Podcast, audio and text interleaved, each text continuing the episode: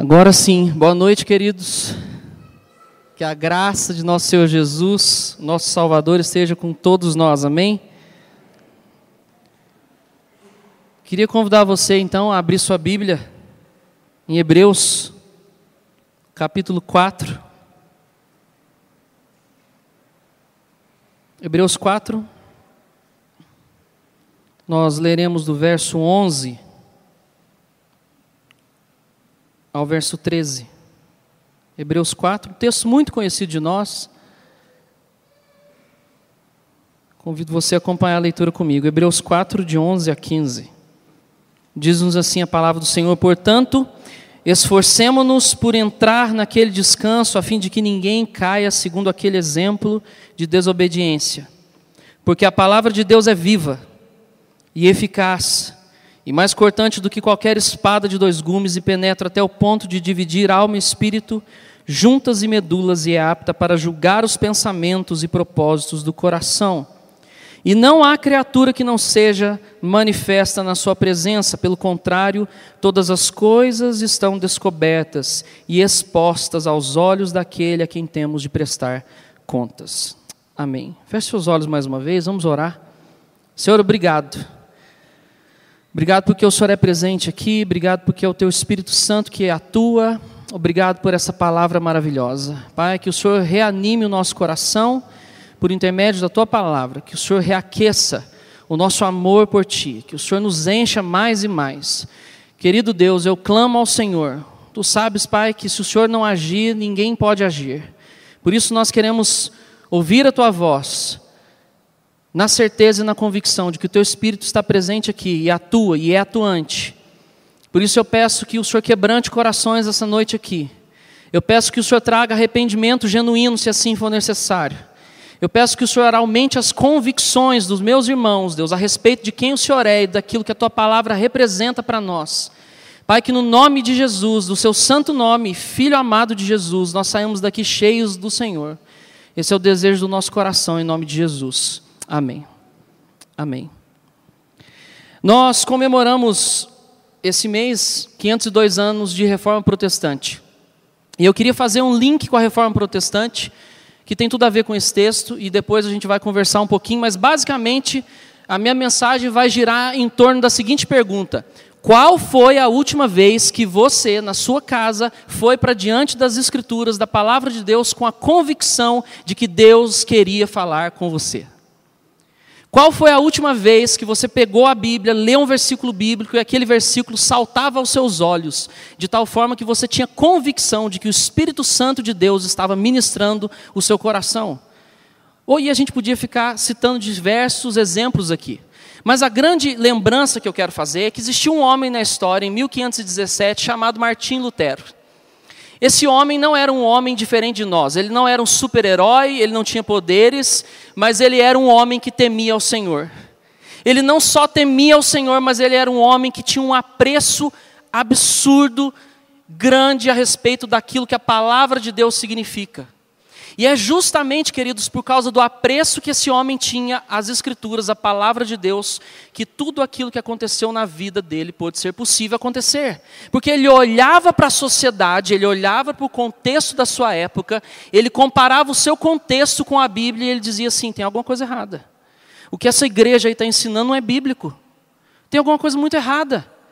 Mas esse homem tinha um apreço, um amor tão grande pelas Escrituras, que tem um livro do John Piper chamado O Legado da Alegria Soberana, em que ele diz o seguinte: que Martim Lutero ele dizia que ele preferiria ler três capítulos da Escritura por três vezes do que pegar três comentaristas bíblicos que falavam a respeito daquele texto bíblico. Por que, que ele preferia ler três vezes as Escrituras? Justamente por causa dessa convicção de que a Bíblia é a palavra de Deus, de que a Bíblia é a autoridade, de que a Bíblia é usada pelo Espírito Santo de Deus. Ele não era contrário à teologia, ele não era contrário a comentários bíblicos, tanto é que ele mesmo escreveu vários. Mas o que ele era contrário é quando nós damos mais valor nas palavras das pessoas que escrevem a respeito da Escritura. E aqui eu falo o seguinte: tome muito cuidado com as notas de rodapé da sua Bíblia, porque você corre um sério risco de ficar refém das notas de rodapé, só conseguir entender o livro bíblico se ler as notas de rodapé. mas o livro sagrado é a Escritura, a palavra de Deus. As notas de rodapé são opiniões de alguém que escreveu sobre. E quando a gente olha para a sociedade que Martinho Lutero vivia, você percebe então que a forma como ele lê ou ele faz a leitura da sociedade é por intermédio da Bíblia. Então ele tem a escritura com o mais alto apreço possível na vida dele. Não importa o que a sociedade diz, o que o Papa dizia na época, o que os ministros diziam católicos na época, não importa. O que me importa é o que as Escrituras dizem. E queridos, nós estamos vivendo um tempo hoje, no, nos nossos dias, que sinceramente nós estamos precisando de homens e mulheres como esse homem Homens e mulheres que voltem a olhar para as Escrituras como a palavra de Deus. Não como um livro qualquer, como um livro místico, que você abre no livro tal, no salmo tal, deixa aberto e aquilo ali vai abençoar a sua casa. Não. Nós vivemos numa sociedade que é preguiçosa nós vivemos numa sociedade que não estuda as Escrituras. Nós vivemos numa sociedade que todo mundo se diz ser cristão. A Anápolis diz que é mais de 90%, não é isso? Que é cristão. Mas quando você vai ver pra, a, o número de promiscuidade, a quantidade de desastres que acontece nessa cidade, de viciados, de drogados, de pessoas sofrendo, por conta de escolhas erradas, por conta de terem se afastado de Deus, você então percebe que nos nossos dias nós estamos precisando de uma nova reforma. Às vezes, até nós, queridos, que estamos aqui na igreja, domingo após domingo, tratamos as Escrituras como se ela fosse um livro qualquer. Qualquer filosofia do mundo, às vezes, parece ter mais valor para nós do que a Bíblia. Se surge fulano de tal dizendo tal coisa, a gente já começa a questionar: será que a Bíblia é confiável? Né? Foi escrita tanto tempo atrás. E quando a gente menos percebe, a gente perde o apreço pela palavra de Deus. Mas como a gente aprende, queridos, olhando para trás, olhando para a história, olhando para a vida de homens como esse homem, que tinha um apreço maravilhoso por aquilo que a palavra de Deus representa. Então, quando nós olhamos para a sociedade hoje, nós vemos que nós carecemos também de um retorno às Escrituras, de homens e mulheres que voltem os seus olhos para a palavra de Deus e não que fazem é, aquelas leituras corriqueiras, né? Abre a Bíblia de manhã, lê um versículo e está tudo certo, vamos embora, vamos para a batente. Mas homens e mulheres que realmente têm um apreço tão grande às Escrituras, que respondem à pergunta com a qual eu iniciei essa mensagem Pai, eu quero ouvir a tua voz. Pai, eu creio no poder, no agir do teu espírito. Pai, eu creio que o Senhor pode usar a tua palavra ainda hoje, dois mil anos depois que ela foi escrita, e falar comigo e ministrar o meu coração. Pai, eu creio que a tua palavra pode transformar o meu ser.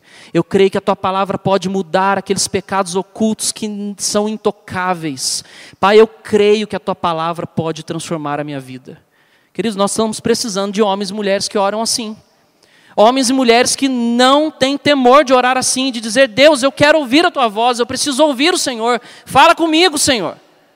Enche-me do teu poder, enche-me da tua palavra, porque eu quero ser um homem que ama minha mulher como Cristo amou a igreja. Eu quero ser uma mulher temente ao Senhor que cria os meus filhos no caminho do Senhor. Eu quero ser esse homem, essa mulher temente ao Senhor, e isso só é possível quando a gente volta para a palavra de Deus e a gente entende que ela é a palavra de Deus, inspirada, inerrante. Como diz o apóstolo Pedro no capítulo 3, se eu não me engano. Deus usou homens tementes a Ele e por intermédio do Espírito Santo nos entregou as Escrituras. Eu tenho usado esses dados com os jovens de vez em quando. Eles vão até achar cansativo, porque eu sempre falo isso às vezes, né, quando estou conversando com eles. Mas só para curiosidade, a gente vai depois seguir aqui o texto bíblico. Mas você sabia que a Bíblia foi escrita ao longo de 1600, 1500, entre 1500 e 1600 anos? Você sabia que a Bíblia foi escrita em três continentes diferentes?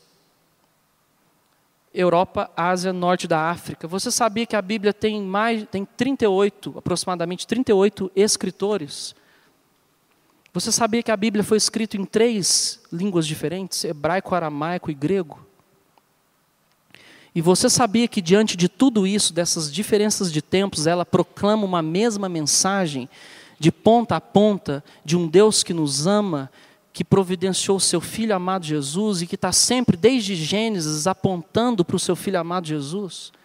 Eu te pergunto qual é a possibilidade disso acontecer se não existir uma atuação de um Deus que ama você e que sabia que você ia nascer no ano de 2000 e alguma coisa aí, ou os mais velhos aí, né, 1900 e alguma coisa, e que ele queria que você tivesse esse encontro com essa revelação maravilhosa que é a palavra de Deus. Você sabe por que, que a gente crê na Bíblia e não no Alcorão? Porque o Alcorão foi escrito por apenas um homem. Você sabe por que nós cremos na Bíblia e nós não somos mormons? Porque os mormons surgiram de uma revelação que Joseph Smith recebeu.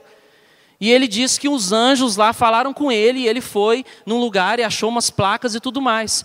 Queridos, quase todas as heresias elas começam dessa forma. Uma pessoa num belo dia levanta e fala assim: "Recebi uma revelação". Mas a Bíblia não é assim, queridos. Ela é escrita ao longo de anos e anos a fio, falando da mesma mensagem de um mesmo Deus que ama você e que ama a mim. Por isso nós cremos nas Escrituras e não cremos nesses outros livros. Fora que é o Espírito Santo de Deus que testifica no seu coração e no meu coração que esse livro é palavra de Deus. Por isso, querido, em nome de Jesus, não permita que o seu espírito aí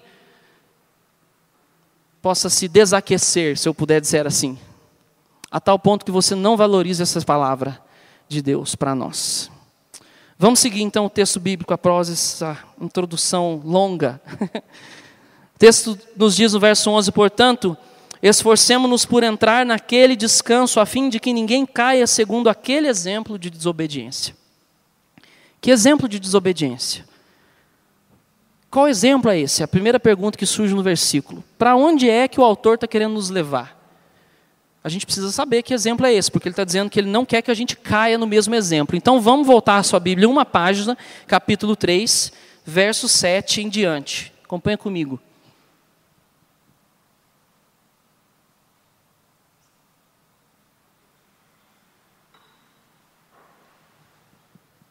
Capítulo 3, verso 7 e diante, nos diz assim a palavra do Senhor.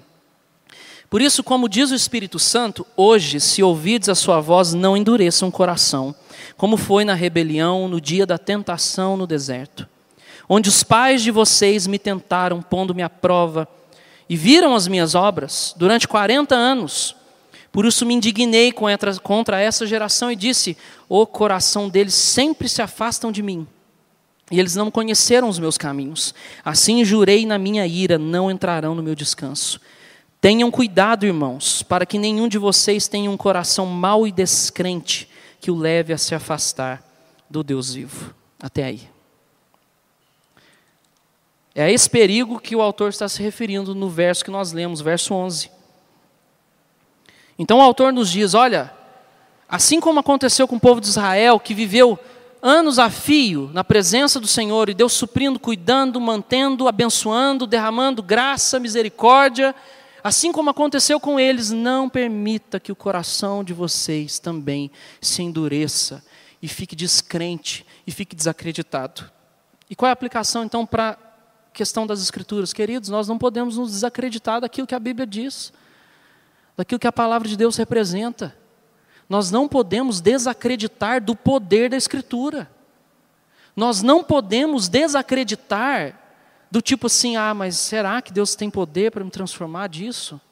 Às vezes a gente está lutando com alguma área do nosso coração, nosso caráter, na nossa família, e a gente fica, será, será, será? Não, nós não podemos permitir que Satanás use essa mensagem do inferno para desacreditar a palavra de Deus, para desacreditar a nós mesmos. Não, a palavra de Deus é a verdade, ela diz que há sim, há salvação, há transformação, há santificação, há mudança para nós. E o texto então começa a, a, a falar algumas características dessa palavra. E o verso 12, ele começa dizendo: Porque a palavra de Deus é viva. A palavra de Deus é viva. É a primeira característica que o autor nos diz. Então, queridos, essa palavra ela é uma, é uma palavra viva porque ela é usada pelo Espírito Santo.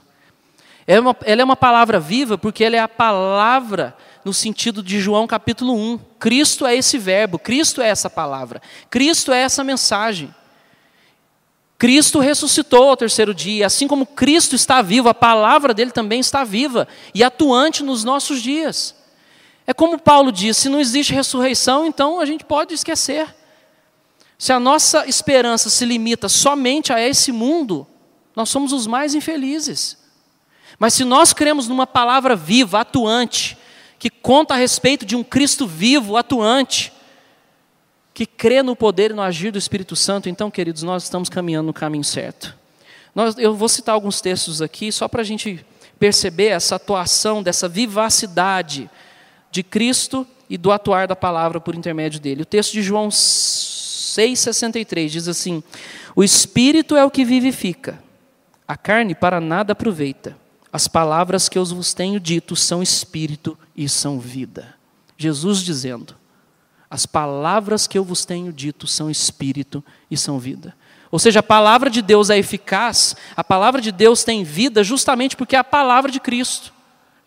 Um outro texto, João 5, 25 e 26, diz assim: Porque assim porque assim como o Pai tem vida em si mesmo, também concedeu ao Filho ter vida em si mesmo. Um outro texto, se eu não estiver enganado, é o 25. Eu pulei o verso, queridos, me perdoem. Vou ler novamente. Em verdade, em verdade vos digo que vem a hora e já chegou, em que os mortos ouvirão a voz do Filho de Deus, e os que a ouvirem viverão. Como é que a gente vive espiritualmente? Por intermédio da palavra.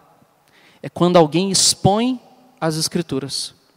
É quando alguém prega o Evangelho. Então Jesus está dizendo: em verdade eu te digo que vem a hora e já chegou em que os mortos ouvirão a voz do Filho de Deus e os que a ouvirem viverão. É como Jesus diz para Lázaro, né? Sai, sai. Essa palavra tem poder, é atuante, ela é viva. Ela é viva porque ela é a palavra de Deus. Ela é a palavra da Trindade. Ela é a palavra do Filho. E ela é a palavra atuante por intermédio do Espírito Santo na nossa vida. Então não perca da perspectiva da sua mente o poder da palavra de Deus. Segundo lugar que eu quero ressaltar aqui, ele diz: a palavra de Deus é. Me ajuda aí, irmãos. Eficaz. Joia. Bíblia nova, eu gosto de Bíblia nova, mas eu tô meio, às vezes eu fico meio perdido aqui, não estou acostumado com essa Bíblia ainda. Mas a palavra de Deus é eficaz. Ela é, cumpre o propósito para qual ela foi determinada. O que é algo eficaz se não aquilo que cumpre o propósito? Se você é eficaz no seu trabalho, é porque você cumpre o seu propósito. Se eu sou um marido eficaz, é porque eu cumpro o meu propósito. Se o Lúcio é um sonoplasta eficaz, é porque ele cumpre o propósito. E aí eu volto lá no texto de Isaías 55, 11, diz assim: Assim será a palavra que sair da minha boca, não voltará para mim vazia, mas fará o que me apraz e prosperará naquilo para qual eu designei. Isaías está dizendo: a palavra de Deus é eficaz, saiu da boca do Senhor, saiu de Cristo Jesus, por intermédio do Espírito Santo atuante em nós como igreja, então ela é eficaz. Ela tem poder para atuar na sua vida, na minha vida, na nossa vida como igreja ela é eficaz, porque Deus está por trás dessa palavra. Isso é maravilhoso, irmãos. Isso é maravilhoso. Porque você começa a perceber que realmente essa palavra tem poder para transformar a gente. Vou contar um exemplo aqui, pessoal. Fazendo devocional semana passada, bateram no meu carro, né? Na porta de casa lá, um caminhão desceu com a porta aberta, bateu lá, rasgou o porta-mala e vai ter que trocar a tampa, enfim. Aí eu estou fazendo o processo do seguro e tudo mais. E nesse dia eu levantei de manhã e eu fiz a minha devocional e eu li um texto de Provérbios. O texto de Provérbios dizia o seguinte: que Deus ama a balança justa.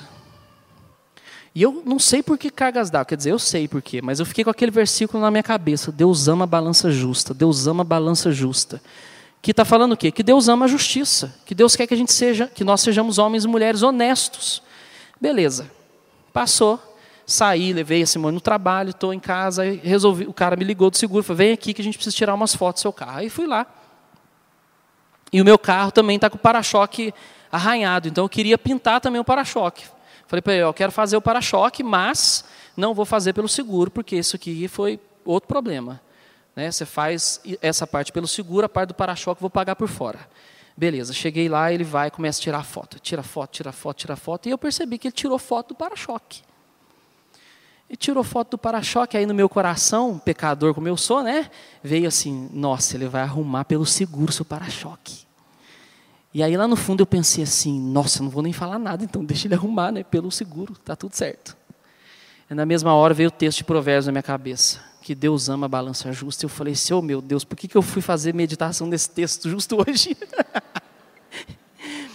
E aí eu peguei, saí, eu já tinha saído de lá quando essa mensagem veio no meu coração. E Deus começou a me incomodar, me incomodar, me incomodar. Eu peguei o telefone, liguei para ele, falei assim, ó, eu vi que você tirou foto do para-choque do carro, eu só queria deixar bem claro que nós combinamos que o para-choque é por fora, tal, não sei o quê. E ele, não, senhor Fabrício, é isso mesmo, está tudo certo. Eu só tirei para não esquecer de arrumar e tal, e tudo mais. Então está tudo certo. Então, então se é assim, está tudo combinado.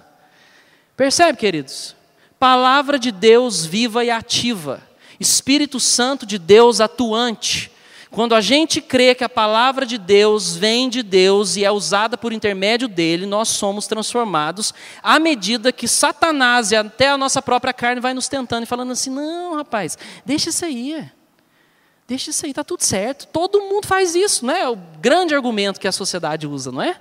Todo mundo faz isso. Não, está tudo certo. Não, não está tudo certo não está tudo certo. Quando nós somos homens tementes ao Senhor e cheios do Espírito Santo, não está tudo certo. E aí vai, né, queridos? A gente podia ficar aqui citando vários exemplos. Eu podia chamar alguns aqui para contar alguns exemplos pessoais da forma como a palavra de Deus tem transformado vocês. Mas eis a importância da gente valorizar essa palavra e compreender e ter a convicção de que ela é uma palavra eficaz. Depois ele faz uma comparação que tem a ver com o tempo dele, né? Ela é mais cortante do que espada de dois gumes, penetra até o ponto de dividir alma e espírito juntas medulas e assim vai. Ele cita primeiro então que ela é eficaz e depois faz uma comparação com o seu tempo. A gente não sabe muito bem, ou não está acostumado a ver um soldado romano né, vestido e usando uma espada de dois gumes, mas uma espada de dois gumes era uma arma potente para a época. Era uma espada que cortava de um lado, cortava de outro, cortava quando você enfiava, cortava quando você retirava. Ou seja, era uma espada poderosa. E aí Paulo usa essa imagem então para que os seus contemporâneos, se eu puder assim dizer, para que os seus destinatários pudessem entender o quanto essa mensagem é poderosa. Isso traz muita paz para nós que somos pastores. Traz muita paz para quem é líder traz muita paz para você que é pai, traz muita paz para você que é mãe. Porque a gente não só crê, como eu já li aqui, que a palavra de Deus não volta vazia, mas nós também cremos que se existe alguém que é poderoso para fazer uma obra no coração das pessoas que nós desejamos que sejam transformadas, esse alguém é Deus, esse alguém é Jesus, esse alguém é o Espírito Santo de Deus por intermédio da palavra. E eu tenho assumido uma, certas posturas. Às vezes eu preciso conversar com alguém por determinada coisa que está acontecendo. Inclusive na juventude já aconteceu isso. E eu não vou conversar, não. Eu faço o seguinte: eu vou orar. Vou orar por determinada pessoa que deve estar vivendo alguma situação. E eu oro e eu clamo ao Senhor. Porque eu, tenho passado devocionais diárias para os meninos e alguns que estão me acompanhando no discipulado. E então eu oro e falo: Deus, eu creio, a palavra do Senhor é atuante. Eu não preciso nem chamar fulano para conversar, nem preciso gastar energia para chamar para um aconselhamento, porque eu creio que a palavra do Senhor vai atuar e vai fazer a obra. E faz, irmãos, e faz a obra. Por isso que o aconselhamento ele chama aconselhamento bíblico, porque é voltado para a Escritura, porque nós cremos que a Escritura é que tem poder de transformar vidas. E ele continua: apta para julgar os pensamentos e propósitos do coração. Aqui a pergunta que surge para mim quando eu li esse texto é: Fabrício, qual foi a última vez que você, ao tomar decisões na sua vida, procurou o auxílio da palavra de Deus? É o que o texto está dizendo, queridos. Apta para nos ajudar a discernir os pensamentos, propósitos do coração. Se nós cremos que depois da queda somos homens que temos um coração falho, nós não podemos basear as decisões que tomamos nesse mundo simplesmente no nosso coração, na paz que há no nosso coração, não podemos. Precisamos tomar as nossas decisões olhando para a Escritura, para a palavra de Deus, porque ela está dizendo: olha, a palavra de Deus é apta para te ajudar a discernir, para saber se é por aqui ou se é por aqui. Faço isso ou faço aquilo? Para onde eu vou? Palavra de Deus, resposta para o nosso coração. E por último, eu já estou encerrando. E não há criatura que não seja manifesta a sua presença. Pelo contrário, todas as coisas estão descobertas e expostas aos olhos daquele a quem temos que prestar contas. Ah, queridos, isso dá muito temor no nosso coração. Você pode enganar seu pai, você pode enganar sua mãe, você pode enganar todo mundo, seu cônjuge, mas você nunca vai conseguir enganar o Senhor, Rei dos Reis, Senhor de todas as coisas. Nunca, nunca, nunca. E aqui a aplicação que nós fazemos para nós é que a palavra de Deus, ela sonda o nosso coração e nos ajuda a ser transformados em determinadas áreas que às vezes nem nós conseguimos reconhecer. Às vezes tem coisa que as pessoas falam para você há muito tempo, especialmente a, a, nossa esposa, né? Às vezes ela fala e a gente não admite, né? Tem dificuldade de admitir, né? Quando a mulher fala, e ela fala e a gente não ouve, ela fala e a gente não ouve. Mas espera só até o dia que a palavra de Deus falar com você, você não vai ouvir.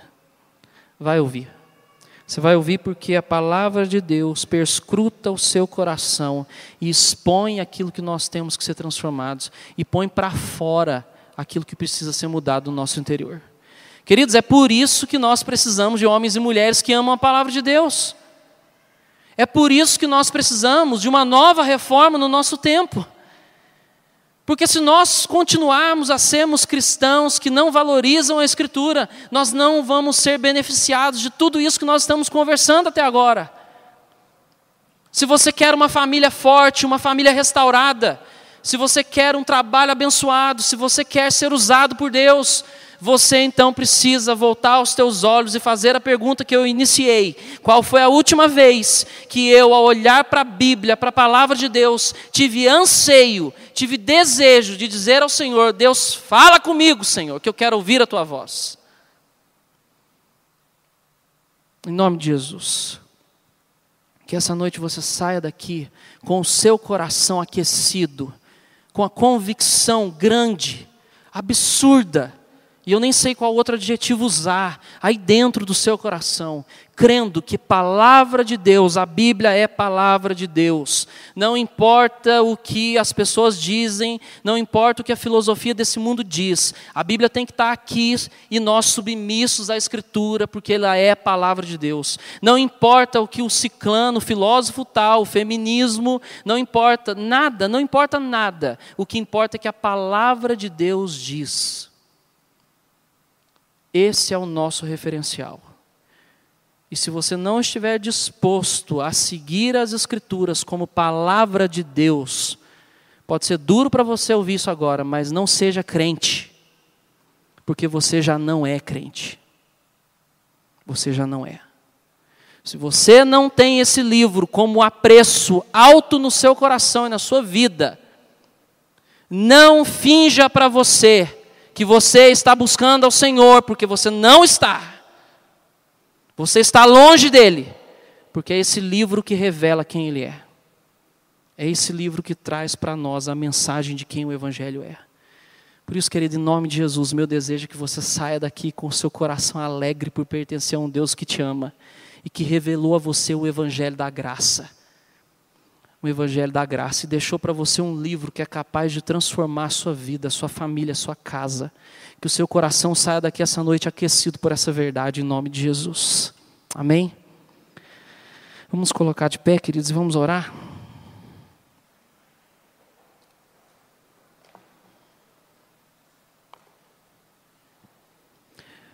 Pai Celestial, nós damos graças ao Senhor porque o Senhor nos amou antes da fundação do mundo. E o Senhor nos amou tanto que o Senhor levantou homens tementes ao Senhor, 38, para escrever e registrar para nós a beleza do teu evangelho. Para escrever e registrar para nós, dois mil anos depois do nascimento, morte e ressurreição de Jesus, que o Senhor continua sendo Deus, que o Senhor continua reinando sobre todas as coisas, que ao teu filho foi dado poder, honra e glória que ao teu filho foi dado a chave do inferno e ele tem poder, Deus, de transformação, restauração. E no nome de filho amado de Jesus Cristo há poder para que todas as coisas sejam realizadas. Pai, nós bendizemos o teu nome e clamamos ao Senhor que o Senhor aqueça o nosso coração essa noite. que saiamos daqui amando ainda mais o Senhor, que saiamos daqui reverenciando ainda mais quem o Senhor é e o poder que há nas sagradas Escrituras. Pai, em nome de Jesus, que o Senhor levante nessa igreja cada vez mais homens e mulheres que amam a tua palavra, que temem ao Senhor e que creem no poder da atuação dessa palavra em santificar o nosso coração, em restaurar vidas, casamentos e tudo aquilo que o Senhor deseja fazer. Pai, muito obrigado.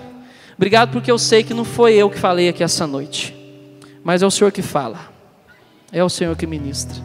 E eu te agradeço por isso, Pai. Bendito seja o teu santo nome. Irmãos, que a graça de nosso Senhor Jesus Cristo, que o amor do nosso Deus, o nosso eterno Pai que nos amou desde a eternidade, e as consolações do Espírito Santo repousem sobre nós, sobre a sua casa, sobre a sua família, em o nome de Cristo Jesus. Amém. Amém. Ah.